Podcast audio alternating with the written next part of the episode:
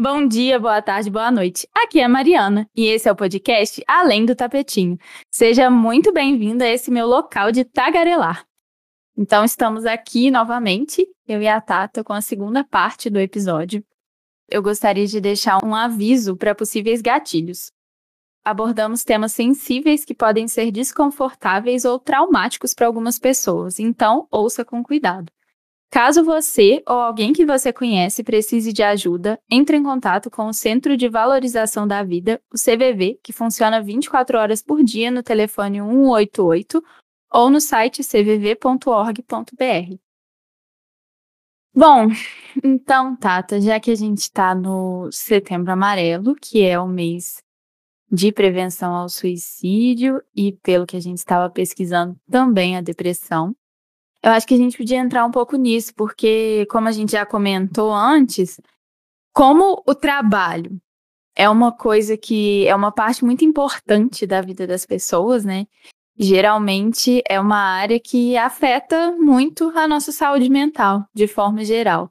Eu já vi até uns dados, eu não vou conseguir pesquisar agora, mas eu já vi uns dados que falavam que é muito comum homens, por exemplo, o homem perde emprego e aí ele acaba entrando no ou vai para um vício em álcool e etc, ou entra em estados depressivos, porque acaba que a gente está sempre sendo cobrado em ser ativo, né? Uma vez eu escutei um podcast, não lembro qual que era, tem muito tempo, eu escutei muito podcast, mas ele, esse, é, a pessoa no podcast estava falando o quanto que a gente liga é, a pessoa estar bem de vida, estar bem na vida, ser bem sucedida e etc., a ter uma saúde financeira, por assim dizer. Então, se a pessoa não tiver produtiva financeiramente por algum motivo, ela é como se fosse um párea da sociedade, sabe? Tipo, uma pessoa à parte, assim, que ela não tá fazendo o que ela deveria estar fazendo. E acaba que isso é muito dessa coisa da, da gente ser o nosso trabalho, né? Essa, essa visão de que a gente é o trabalho, então se a gente não tá trabalhando, se a gente não tá produzindo, se a gente não tá ganhando dinheiro, então tem alguma coisa errada com a gente. E isso é muito complicado. Sim, e isso era o que a gente estava falando até agora, tem custos. Tem. Isso.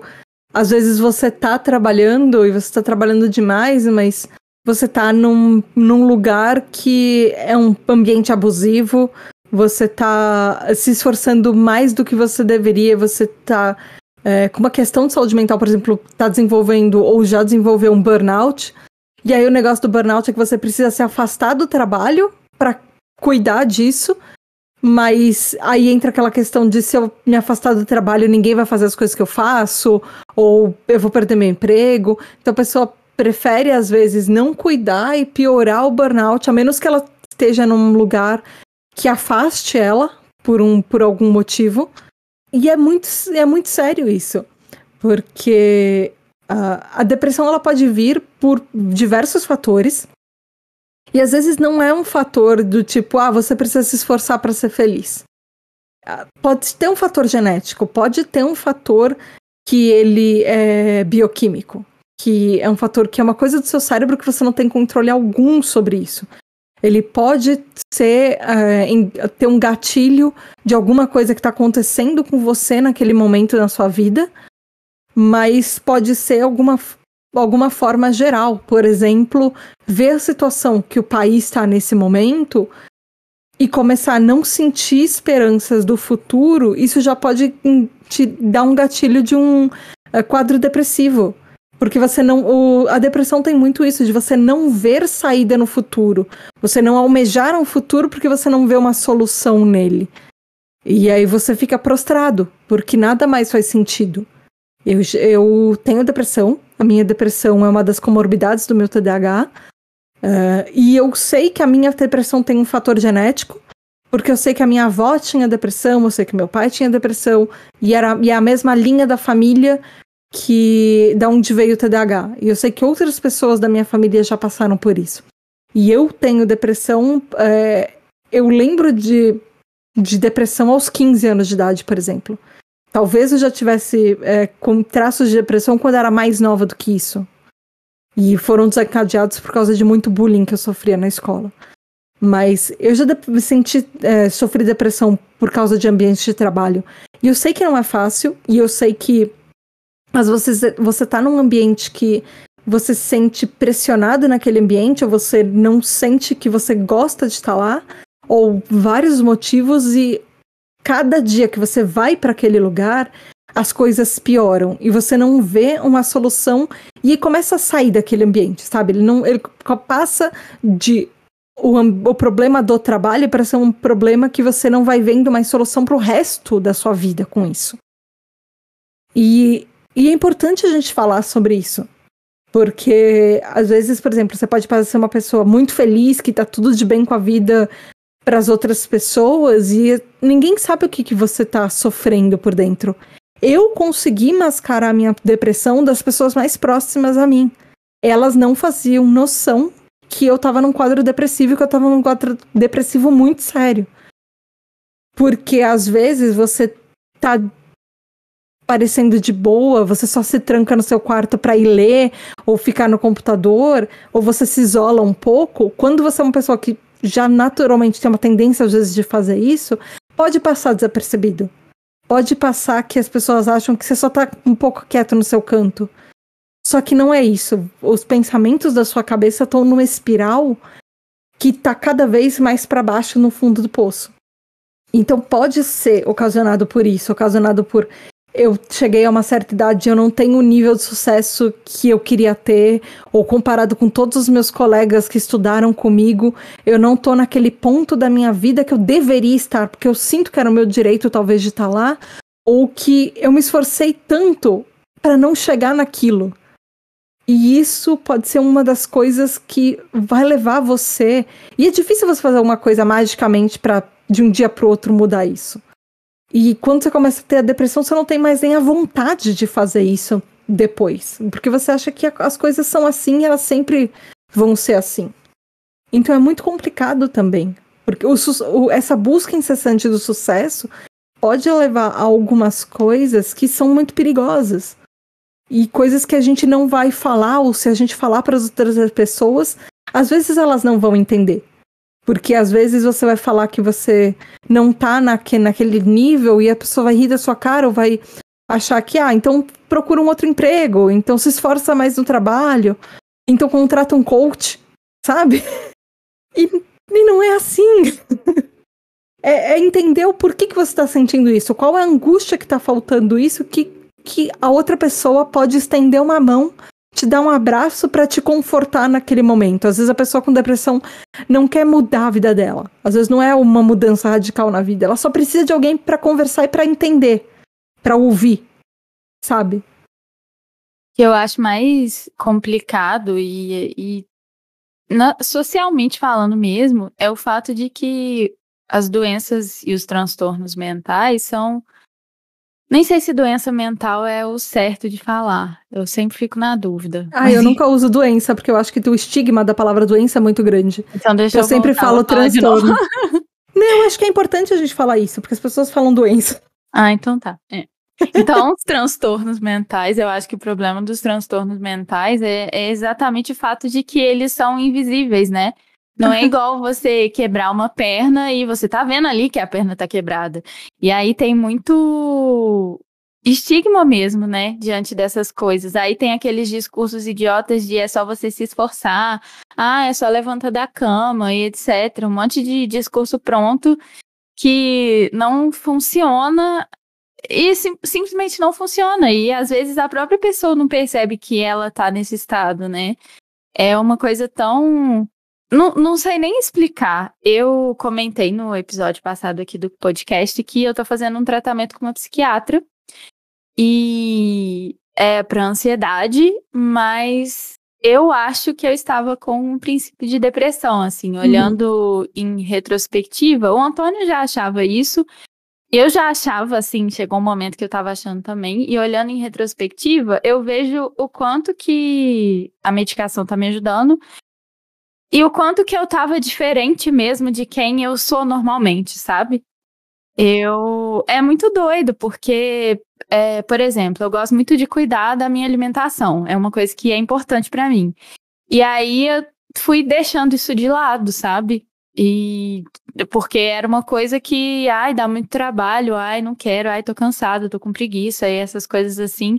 E eu acho que isso, para mim, era um indício, sabe? Quando eu olho assim, tanto que era agora eu vou e faço, e se o Antônio tiver ocupado, eu vou e faço do mesmo jeito, e quando tava antes, assim, antes de finalmente aceitar, digamos, e ir na psiquiatra, era assim, é, a gente dividia essa tarefa e, é, e aí, na, naquele período, era ou ele ia fazer junto comigo ou eu não ia fazer não, sabe? Só que, assim, como eu sou...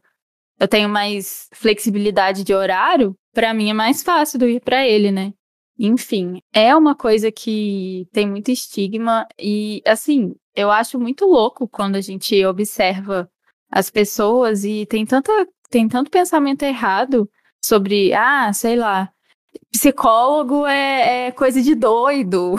E, e, tipo assim, quando eu ouvia isso, eu ficava assim, meu Deus, eu sou doida então desde sempre, porque eu, tanto de vez que eu já fui um psicólogo na minha vida.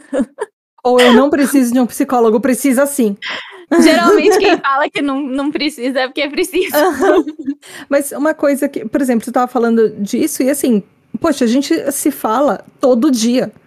E uma, eu talvez eu acho que quando você está com depressão, é, parece que é um grito de desespero, sabe? Do tipo, você fica olhando para as pessoas e pensando, será que elas não estão vendo que eu tô assim? Será que elas, que elas não podem me ajudar? Será que ninguém pode fazer nada? Só que as pessoas que estão à sua volta, por exemplo, eu não tinha noção, sabe? E a gente se fala todo dia. E a gente conversa, a gente brinca. E é muito difícil saber o que está acontecendo na vida das outras pessoas. Porque a depressão é muito. De, literalmente, dentro da sua cabeça, são os seus pensamentos. Então a gente não sabe o que a outra pessoa está pensando. Por mais que ela possa estar parecendo triste, o estar parecendo triste pra, assim, quando você tá com depressão para uma outra pessoa que tá de fora, uh, às vezes é só uma coisinha que você tá meio, meio mal, meio down hoje e vai passar depois, alguma coisa assim. Por isso que às vezes é importante quando a gente tá com depressão a gente falar, a gente buscar ajuda e falar com uma outra pessoa e contar com uma outra pessoa que você confia. Porque quando você tá de fora é difícil de perceber, é difícil de imaginar que alguém tá passando pelas coisas que a gente que a gente tá por, por dentro da nossa cabeça que estão, às vezes, consumindo a gente por dentro e a gente não, não sabe. Mesma coisa com não só depressão, mas ansiedade. Você não sabe como uma coisa causa ansiedade numa pessoa, que pode. Uma pessoa que tenha transtorno de ansiedade ou uma pessoa que tem níveis de ansiedade maior, por exemplo. Por exemplo, que no TDAH é comum, sabe? Por isso que é, é, eu acho que é tão importante esse tipo de campanha, igual o Setembro Amarelo. E eu acho que mais do que isso, é importante também a gente falar sobre essas coisas, sabe? Nas rodas de amigos e etc. Porque eu acho que fica muita gente achando que tá sozinha, que, ah, só eu que tô passando por isso e tal. E quando eu comecei a achar que tinha alguma coisa, entre milhões de aspas, de errado comigo, que eu não tava mais funcionando como eu funciono normalmente, eu fui conversar com um amigo que eu sei que, que tem depressão, e aí eu conversei pra caramba com ele, e aí eu, eu falei, hum, tô achando que talvez eu tenha, eu tenha esse negócio mesmo. e aí, assim, falar faz muita diferença, né? E aí entra até, inclusive, nessa, nessa questão do suicídio, porque é tão tabu que, tipo assim, não se pode falar disso, porque eu acho que ainda mistura com uma questão de culpa cristã também, sabe?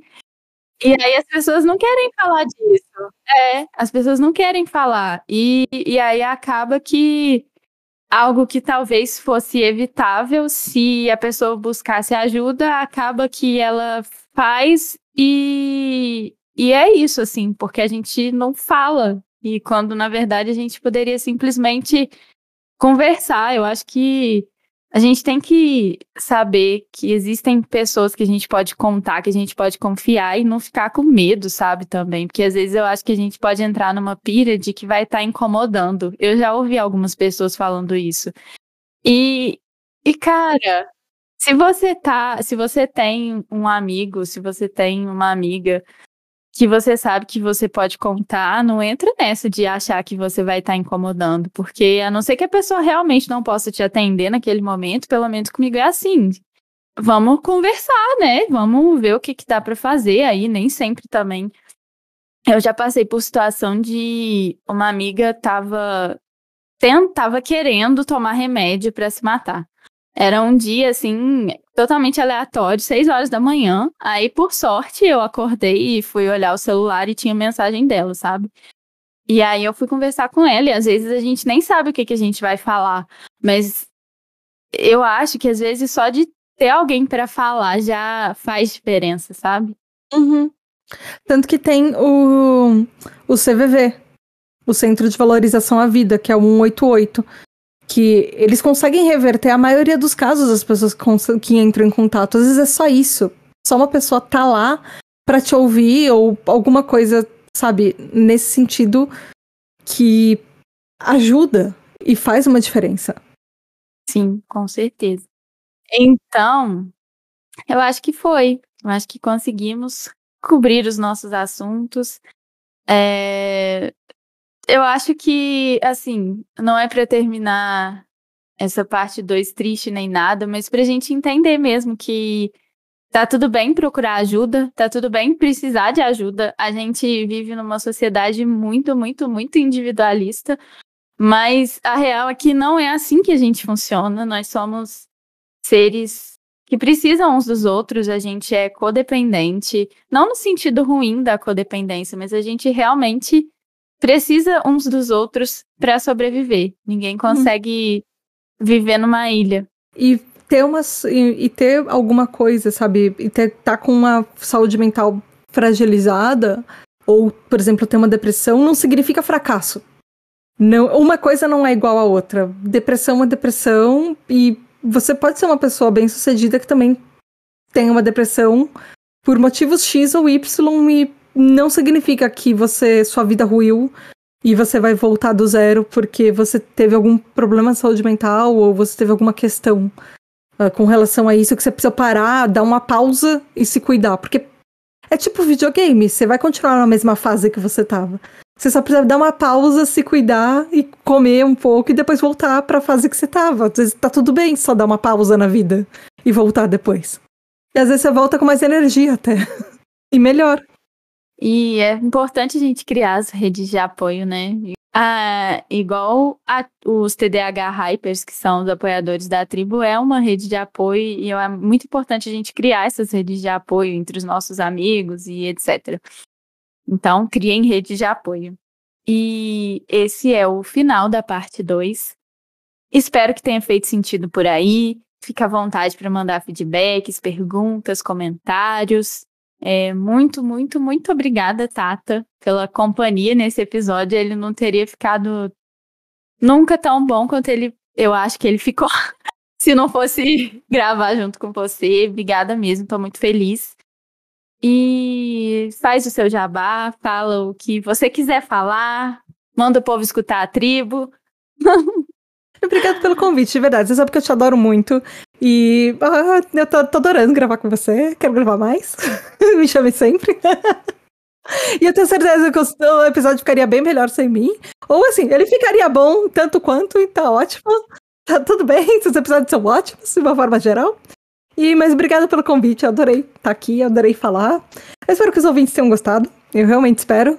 E espero que a gente não tenha deixado uma coisa meio pesada na segunda parte, mas Existem algumas feridas que a gente, a gente precisa colocar o dedo nelas para tirar as coisas ruins e deixar ela limpinha para se curar direitinho depois. Mesmo que ela fique uma cicatrizinha depois, pelo menos ela é uma cicatriz e não vai uma ferida aberta. Então, às vezes é necessário. Pode ter sido uma analogia meio gore, desculpa, mas. Mas se vocês quiserem escutar coisas que eu falo, e talvez você não tenha interesse em TDAH, mas tem algumas, sempre tem alguns assuntos mais gerais, os primeiros episódios geralmente são mais gerais. Eu falo sobre transtorno de déficit de atenção lá na tribo TDAH. E que é um podcast que, é, como a Mari falou, é uma comunidade de acolhimento feita por mim que tenho TDAH para pessoas TDAHs como eu. E pra gente se entender um pouco, entender como funciona o nosso cérebro. E também a Mari e eu falamos coisas aleatórias lá no Café com TDAH. E aí são geralmente assuntos para cima, assuntos divertidos. A gente passa mais da metade do episódio rindo e sobre coisas aleatórias da vida e divertidas, enfim. Então vocês podem procurar também o Além. O, eu ia falar o Além do Tapetinho. Você pode procurar também o Café com TDAH. As redes sociais da Tribo TDAH são tribo arroba Tribo TDAH, tanto no Twitter quanto no Instagram. Então procurem lá. E falem comigo. E é isso. Ouçam no Spotify. Curtam, deem estrelinhas e façam avaliações positivas da tribo do Café com TDAH e do, e do Além do Tapetinho, porque talvez você não saiba, mas faz uma diferença absurda na, na divulgação dos podcasts e quanto, quanto as mídias acham que a gente tem sucesso se vocês dão estrelinhas pra gente, vocês recomendam a gente. Acreditem, faz muita diferença. Sim, sim. Bom, então é isso por hoje. Lembrando que estamos na terceira temporada do podcast os episódios saindo toda primeira e terceira quinta-feira do mês até dezembro. E com esse episódio em duas partes, que foi quase um extra nesse mês que tem cinco quintas. Se quiser me seguir nas redes sociais, eu tô no Twitter, no arroba além do tapetinho, e no Instagram, no arroba além do tapetinho.pod e arroba yoga.marimendes. Lembrando que você pode ouvir o Além do Tapetinho em vários agregadores, no YouTube e no meu site. Se quiser entrar em contato comigo, é só mandar um e-mail para mariana@alendotapetinho.com.br. Eu vou adorar receber um alô seu. Um beijo e até o próximo episódio.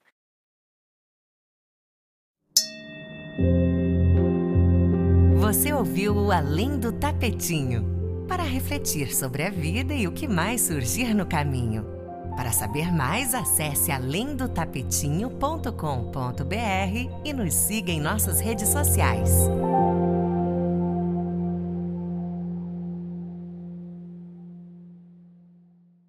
Engraçado, né? Eu nunca fico nervosa, não, porque eu só. Eu, mas com você eu, eu tô nervosa. Pra quê? Eu, eu fico nervosa sempre. Então, relaxa. eu acho que provavelmente eu fiquei nervosa quando eu fui gravar com a Bruna, que foi a primeira pessoa com quem eu gravei. Mas das outras vezes eu não fiquei, não, mas hoje eu fiquei de novo. Mas vamos lá. Ah, Mari, relaxa, sou eu. Tipo, sabe? Eu acho que mais de casa é impossível, assim, sei lá. A gente só tá trocando a casa uma da outra, mas. É verdade.